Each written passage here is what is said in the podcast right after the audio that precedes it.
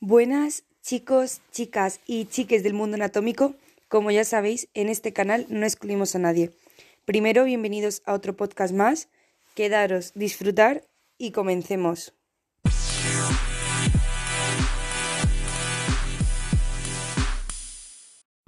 Seguro que en algún momento de vuestras vidas habéis padecido los siguientes síntomas que os voy a decir, que son diarrea acuosa, dolores o calambres en el abdomen, vómitos, náuseas e incluso fiebre con ellos. Pues bien, todos estos síntomas pertenecen a una gastroenteritis. Pero...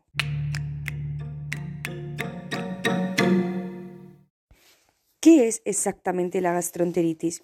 Pues bien, consiste en la inflamación del estómago, de ahí gastritis y del intestino enteritis, por una infección de un virus. Normalmente son cuatro virus. El primero es el rotavirus, el cual es la principal causa de la gastroenteritis aguda en niños, aunque también puede infectar a personas adultas. El adenovirus entérico son la causa de una buena parte de los casos de gastroenteritis y representa el segundo agente viral más común causante de diarrea, después del rotavirus. El astrovirus son reconocidos como otro de los agentes virales más comunes de la gastroenteritis infantil, y el norovirus afecta a todas las personas de diferentes edades. La forma en la que se transmite el virus es por vía oral, a través del agua, alimentos, ciertos artículos como juguetes o a través del contacto como picaportes, pasamanos, etc. El periodo de incubación que tiene esta enfermedad es de aproximadamente 24 y 72 horas. Una persona que está infectada puede transmitir la infección desde que está afectada hasta unos 7 u 8 días más o menos, variando en función de cada persona.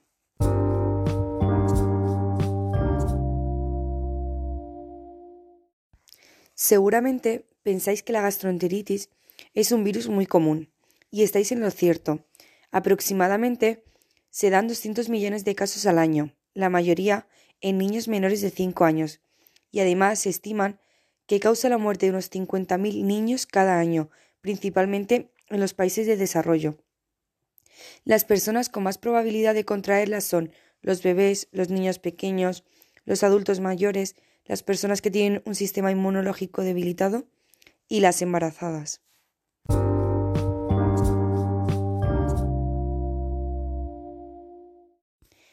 La verdad que el número de muertes que causa al año la gastroenteritis en niños es muy elevado, y esto se debe a que la complicación más común de la gastroenteritis es la deshidratación.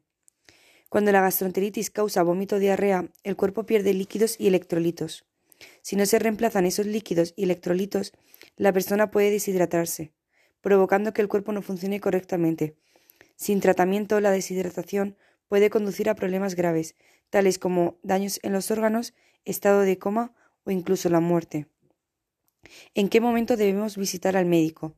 Pues bien, en el caso de los bebés y los niños, se debe visitar al médico si tienen fiebre de 38,9 centígrados o más, parece estar cansado o muy irritable, siente mucha molestia o dolor, tiene diarrea con sangre o parece estar deshidratado.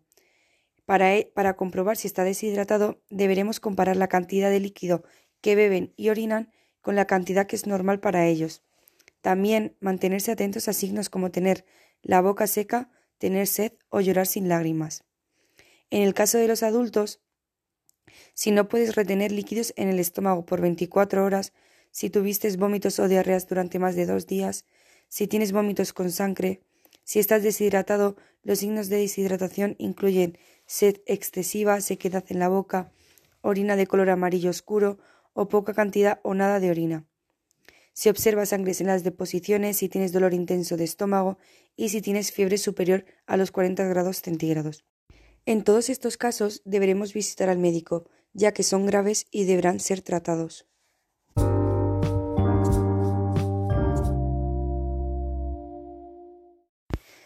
Para prevenir este virus te voy a recomendar ocho medidas que debes de tomar si conoces un caso en tu círculo cercano.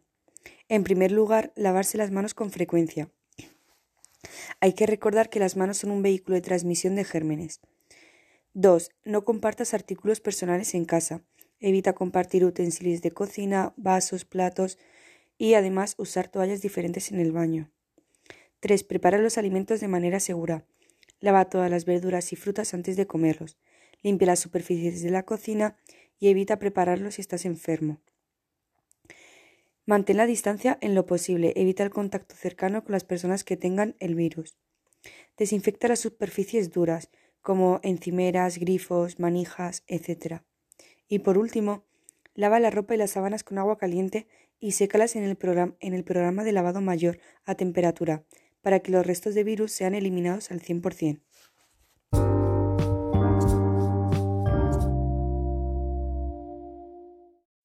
Ahora que hemos visto qué es esta enfermedad, sus causantes, sus síntomas y cómo prevenirla, os voy a dar siete claves para combatirla. Primero, hidrátate mucho, pero poco a poco. Durante los episodios más agudos de la enfermedad, asegúrate de reponer los líquidos y sales que estás perdiendo. Bebiendo líquidos como por ejemplo agua con limón, bebidas isotónicas, infusiones, zumos sin pulpa, etc., pero en cantidades pequeñas y cada 30 a 60 minutos. Beber demasiado de golpe puede provocarte nuevos vómitos. 2. Consume solo ciertos alimentos. Durante la fase en la que aún existan síntomas como la diarrea, hay que seguir una dieta específica, como por ejemplo para desayunar o merendar arroz cocido y pechuga de pollo a la plancha, para comer sopa de pasta, merluza hervida, jamón cocido, es decir, una dieta blanda. 3. Aliados en tu recuperación. Algunas frutas como el membrillo, la manzana, y el níspero son muy recomendables durante la fase de recuperación de la enfermedad, pues gracias a su composición rica en taninos y pectina poseen propiedades astringentes. Durante la fase aguda no utilices leche, es preferible recurrir a los yogures. Además, manipula y conserva bien los alimentos. Cualquier alimento que se sirve crudo o que se manipula de manera inadecuada puede contaminarse con norovirus. Por eso lava y enjuaga bien las verduras de hojas verdes como la lechuga o la espinaca, las frutas frescas y los moluscos vivos. En el sexto lugar, no tomes antibióticos. En el caso de la gastroenteritis vírica, es decir, causada por virus y no bacterias, los antibióticos resultan totalmente inútiles. No existe medicación específica para esta afección. En todo caso, puede ser necesario tomar analgésicos o antieméticos para tratar posibles síntomas como los vómitos o la fiebre. Y en séptimo lugar, los antidiarréticos no ayudan. Este tipo de medicamentos no se deben suministrar, tampoco a niños, sin hablar primero con el médico, ya que pueden hacer que la infección dure más tiempo. Y por último, consulta a tu médico si el proceso no remite.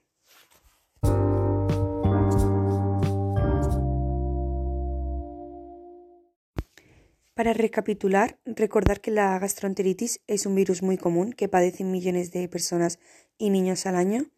Este causa diarrea acuosa, dolores en el abdomen, náuseas, vómitos y a veces fiebre. Es ocasionado por cuatro virus principalmente.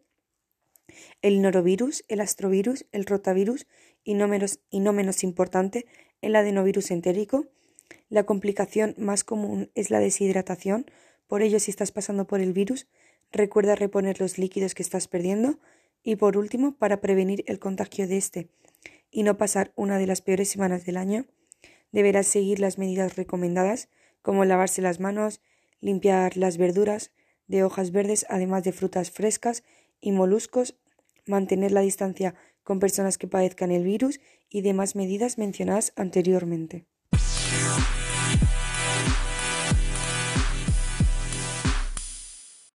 Bueno, y hasta aquí el podcast de hoy. Espero que os haya resultado interesante, ameno y muchísimas gracias por escucharme. Hasta el próximo.